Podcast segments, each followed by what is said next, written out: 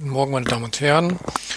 Wie angekündigt, ähm, spielen wir jetzt einfach vier Episoden vom studentischen Podcast ein zum Schwerpunkt ASW, angewandte Sprachwissenschaft. Und zwar, welche Sprachen gibt es überhaupt? Was bedeutet eigentlich der Doppelabschluss deutsch-russische Beziehungen? Da gibt es nämlich eine Spezialvariante bei ASW.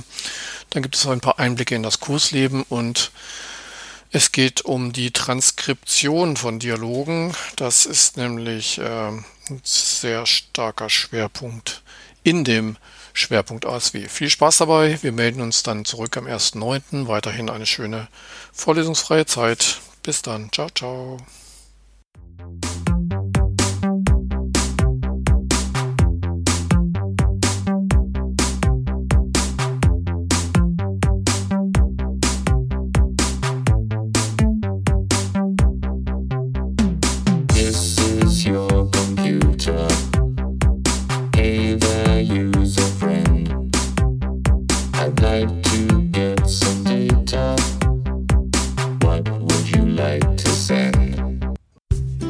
Die Welt von IEM in unter 90 Sekunden. Herzlich willkommen zu unserem Podcast mit Wissenswertem über den Studiengang Internationales Informationsmanagement.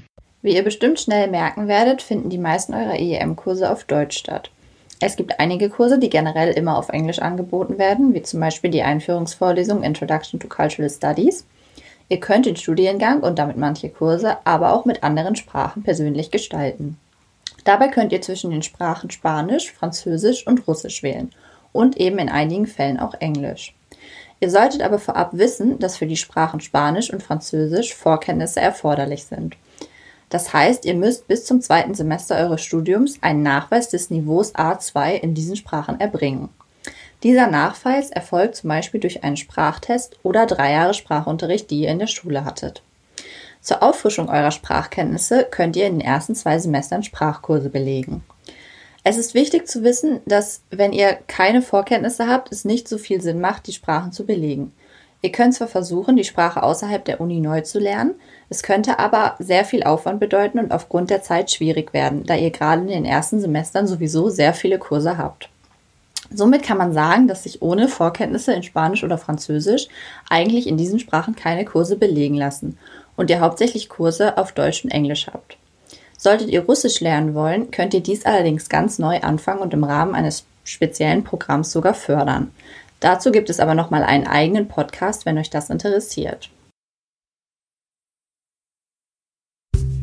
Die Welt von IEM in unter 90 Sekunden. Herzlich willkommen zu unserem Podcast mit Wissenswertem über den Studiengang Internationales Informationsmanagement. Im Studiengang IEM wird euch die Möglichkeit geboten, einen deutsch-russischen Doppelabschluss zu machen.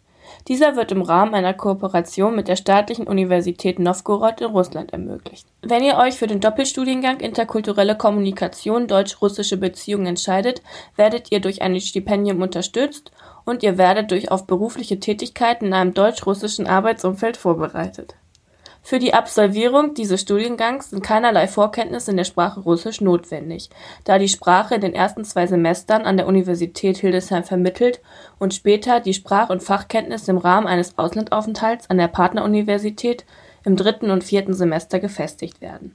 Somit befindet ihr euch insgesamt ein Jahr in Russland. Dort und auch an der Universität Hildesheim werden die Kurse sowohl in Russisch als auch in Deutsch angeboten auch das Englische spielt in diesem Studiengang eine zentrale Rolle, so dass ihr viele Sprachkenntnisse erlangen könnt. Wenn ihr eure Studienzeit beendet habt, dann erhaltet ihr den Doppelabschluss sowohl im Bachelorstudiengang Internationales Informationsmanagement der Universität Hildesheim als auch in Linguistik, Übersetzung und Übersetzungswissenschaft der Staatlichen Universität Novgorod. Solltet ihr Interesse an diesem Studiengang haben, dann bietet die Universität-Website viele Informationen darüber aber euch werden auch Flyer und Broschüren in der Erdeführungswoche zur Verfügung gestellt, sodass ihr euch zahlreich informieren könnt. Die Welt von IEM in unter 90 Sekunden. Herzlich willkommen zu unserem Podcast mit Wissenswertem über den Studiengang Internationales Informationsmanagement. Vielleicht habt ihr euch schon einmal gefragt, wie das Kursleben in eurem Studiengang aussieht und welche verschiedenen Kursarten es gibt. Eure Kurse sind nämlich nicht alle gleich, sondern können ganz unterschiedlich aussehen. Es gibt Vorlesungen, Übungen, Seminare und Kolloquien. Eine Vorlesung ist wahrscheinlich das, was jeder von euch am ehesten mit Studieren verbindet. Ihr befindet euch in einem großen Hörsaal und hört dem Dozenten zu, der euch die Lerninhalte vermittelt. Dabei ist eure Aufgabe tatsächlich hauptsächlich zuzuhören. Aber natürlich könnt ihr auch Fragen stellen, wenn ihr welche habt. Meistens werden die Vorträge des Dozenten durch eine PowerPoint-Präsentation unterstützt, die euch im Nachhinein auch zur Verfügung gestellt wird. In den meisten Vorlesungen reicht es, wie gesagt, einfach zuzuhören. Es gibt aber auch manche, bei denen ihr Hausaufgaben bearbeiten müsst. Diese Hausaufgaben müsst ihr bestehen, um die Teilnahme zur Klausur erwerben zu können. Zu den Prüfungsleistungen, also den Klausuren, den Hausarbeiten und so weiter, gibt es aber nochmal einen extra Podcast, wenn euch das noch interessiert. Für die Erledigung der Hausaufgaben bzw. die Hilfe bei der Erledigung gibt es zu den Vorlesungen sogenannte Übungen,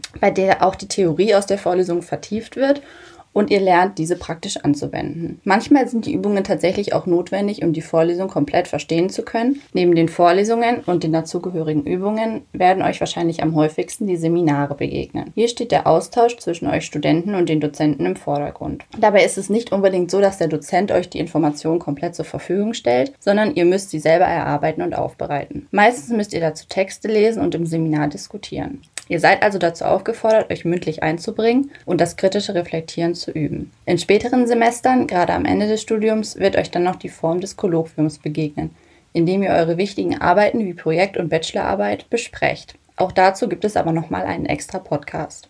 Im Kolloquium haben die anderen Studenten dann die Aufgabe, euch Feedback zu euren Arbeiten zu geben oder Anregungen und Tipps vorzuschlagen.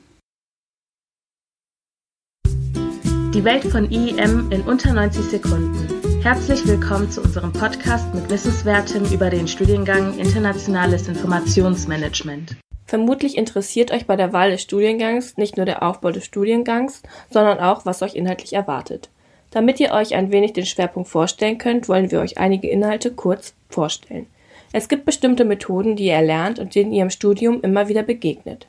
Die folgenden Podcast-Folgen sollen euch nun einen Überblick über einige sehr wichtige Methoden geben. In diesem Podcast geht es speziell um das Transkribieren. Unter Transkripten versteht man die Verschriftlichung von gesprochener Sprache aus Audio- oder Videoaufnahmen.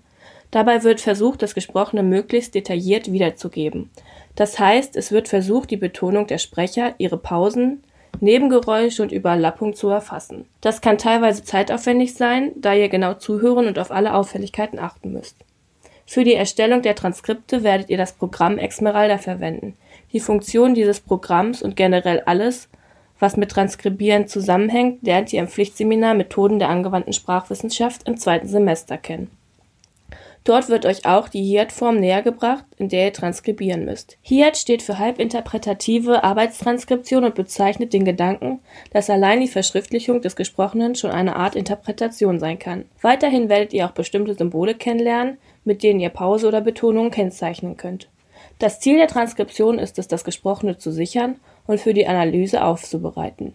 Mit welchen Methoden diese Analyse erfolgen kann, wird in weiteren Seminaren gelehrt. Zu der zentralen Theorie der funktionalen Pragmatik haben wir noch einen extra Podcast für euch erstellt. This is your